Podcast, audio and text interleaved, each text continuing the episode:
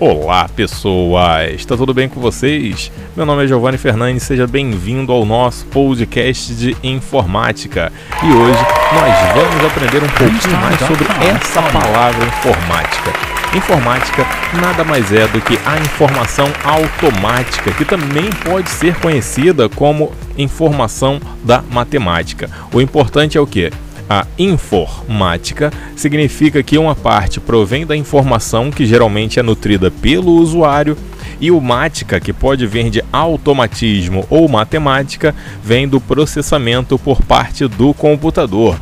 E esse foi o nosso podcast ultra rápido. Nos vemos semana que vem.